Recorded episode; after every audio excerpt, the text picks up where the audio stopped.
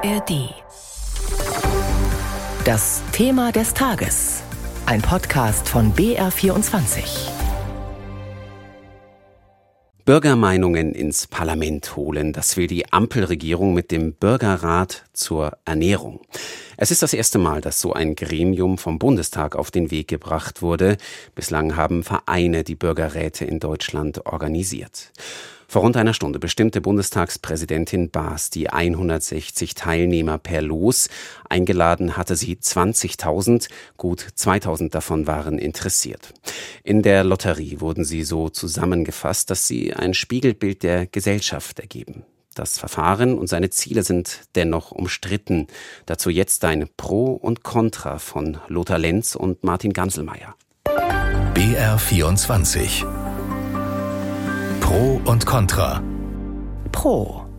Keine Angst, mit Bürgerräten kommt nicht die Räterepublik und es geht auch nicht um ein Alibi-Parlament, denn entscheiden müssen am Ende immer noch die Abgeordneten im Bundestag. Dennoch ist es eine Bereicherung der Demokratie, wenn sich auch ganz normale Bürgerinnen und Bürger aus allen Teilen der Gesellschaft mit einem wichtigen Thema befassen.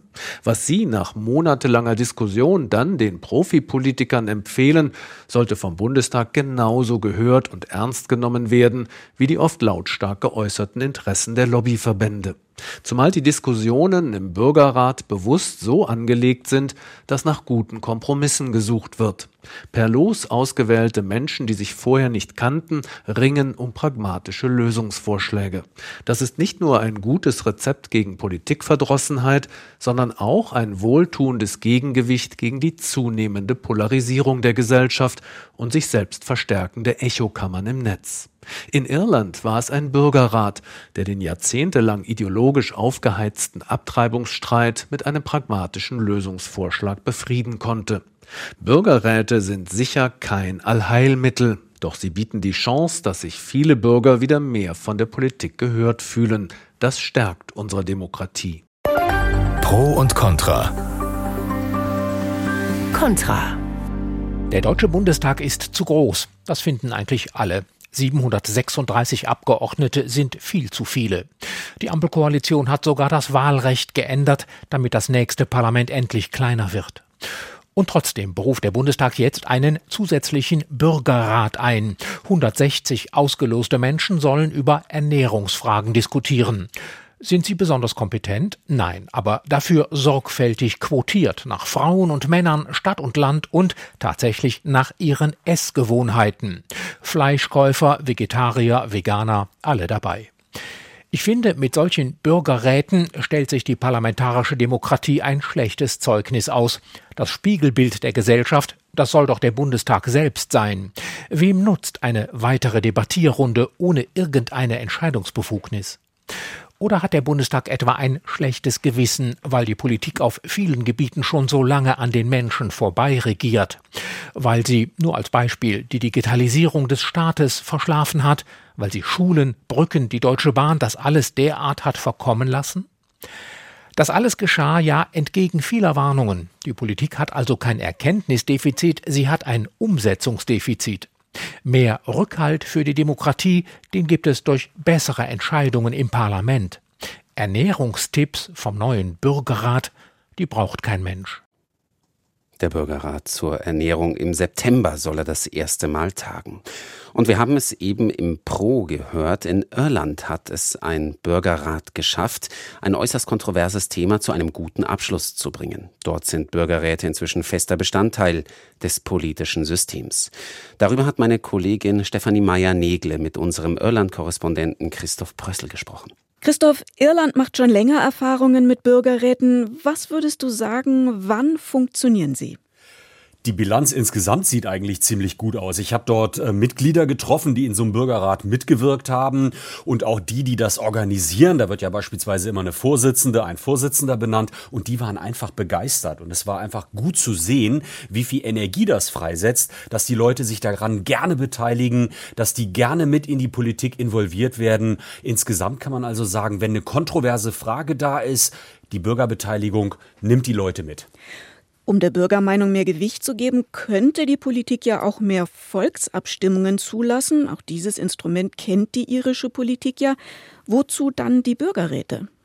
Die Bürgerräte sind inhaltlich viel intensiver. Das heißt, da setzen sich Leute wirklich mit den Positionen auseinander, reden mit Experten.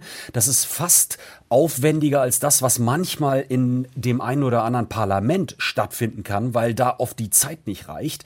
Also da werden wirklich die Meinungen vieler gehört, die Meinungen gebildet, man macht Exkursionen und das ist was ganz anderes als eine Volksabstimmung, in der ja dann doch eher Kampagnen gefahren werden, der Populismus leider sehr oft im Vordergrund steht bei zugespitzten Fragen. Also es ist eine ganz andere Befassung mit dem Thema. Eine Kritik am Bürgerrat ist, er sei nicht repräsentativ. Mitmachen würden nur Menschen, die eh schon politisch interessiert sind, die viel freie Zeit haben, die sich auch leisten können. Wie geht man in Irland mit dieser Kritik um? Man versucht dagegen anzugehen, indem man wirklich total repräsentative Bürgerräte schafft. Also zur Hälfte Männer, Frauen. Es sollen dort Personen mit Migrationshintergrund drin sein. Es sollen Personen, die studiert haben, drin sein, die eine Lehre haben. Also unterschiedliche Ausbildung. Stadt, Land, all das wird auch ziemlich quotiert, präzise abgebildet. Also am Ende kann man sagen, ja, das trifft ungefähr die irische Gesellschaft, was dort an Personen drin sitzt. Und deswegen ist dieses Argument ein bisschen abzuschwächen und man muss sagen, nee, das ist schon relativ relativ repräsentativ, was da zusammensitzt. Und sitzen die am Ende von so einem ja wochenlangen Diskussions- und Beratungsprozess immer noch alle im Bürgerrat?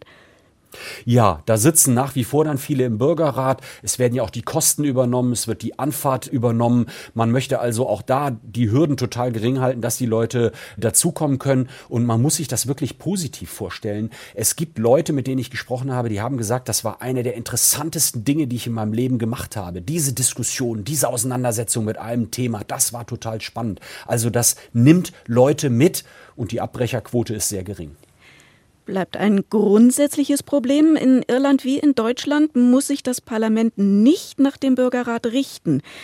In Irland sind ja auch Vorschläge gescheitert, weil die Regierung sie von vornherein abgelehnt hat. Warum sind die Menschen trotzdem so engagiert dabei in den Bürgerräten? Die Bürgerräte formulieren Ratschläge, in der Tat, Vorschläge, die werden dann an einen Parlamentsausschuss übergeben und dieser Ausschuss soll eigentlich sicherstellen, dass das Parlament sehr viel übernimmt von dem, was dort vorgeschlagen worden ist.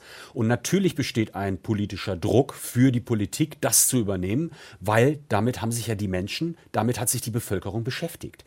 Wie viel da jetzt wirklich übernommen worden ist und wie viel vielleicht abgelehnt worden ist, aus welchen Gründen, das ist, glaube ich, ein interessantes Untersuchungsfeld. Die Bürgerräte sind auch in Irland noch relativ neu. Zum Beispiel die Biodiversität ist 2022 zu Ende gegangen. Davor gab es noch einen zur Gleichheit äh, der Geschlechter oder aber auch äh, Dublin, Regionalpolitik. Und da muss man wirklich mal reinschauen und da wird äh, wahrscheinlich in den nächsten Wochen und Monaten viel zu publiziert werden, auch auf wissenschaftlicher Seite, was denn da jetzt nun wirklich aus welchen Gründen nicht angenommen worden ist und was angenommen worden ist. Wenn dieser Eindruck entstehen sollte, dass das alles für einen Papierkorb ist, dann wäre das natürlich ein ganz schlechtes Ergebnis. Und das nicht nur in Irland, sondern sicherlich auch in Deutschland. Informationen und Einschätzungen von Christoph Prössl, unserem Irland-Korrespondenten, waren das. Und das war unser Thema des Tages zum Bürgerrat für Ernährung. Hallo, wir sind Christian Schiffer und Christian Sachsinger und wir machen den Tech-Podcast Umbruch. Wir erklären, was hinter ChatGPT steckt und lassen die KI das Abitur schreiben. ChatGPT hat nicht sehr gut abgeschnitten, also es wäre wohl die Note 5 geworden. Wir zeigen, wie man sein Haus oder seine Wohnung am besten vernetzt. Hey Siri, guten Morgen. Da geht zum Beispiel Kaffeemaschine an, die Rollläden fahren hoch und bestimmtes Licht geht an. Oder was unsere Autos alles über uns wissen. Jede einzelne Komponente im Fahrzeug gibt mir Daten. Wir reden über Blockchain, Bitcoin, Quantencomputing, Virtual Reality, DALL-E. Wir erklären die großen IT-Themen und zwar so, dass alle es verstehen. Chatbot, Stable Diffusion und Computerspiele. Genau, auch Computerspiele. Umbruch gibt's alle zwei Wochen in der ARD Audiothek.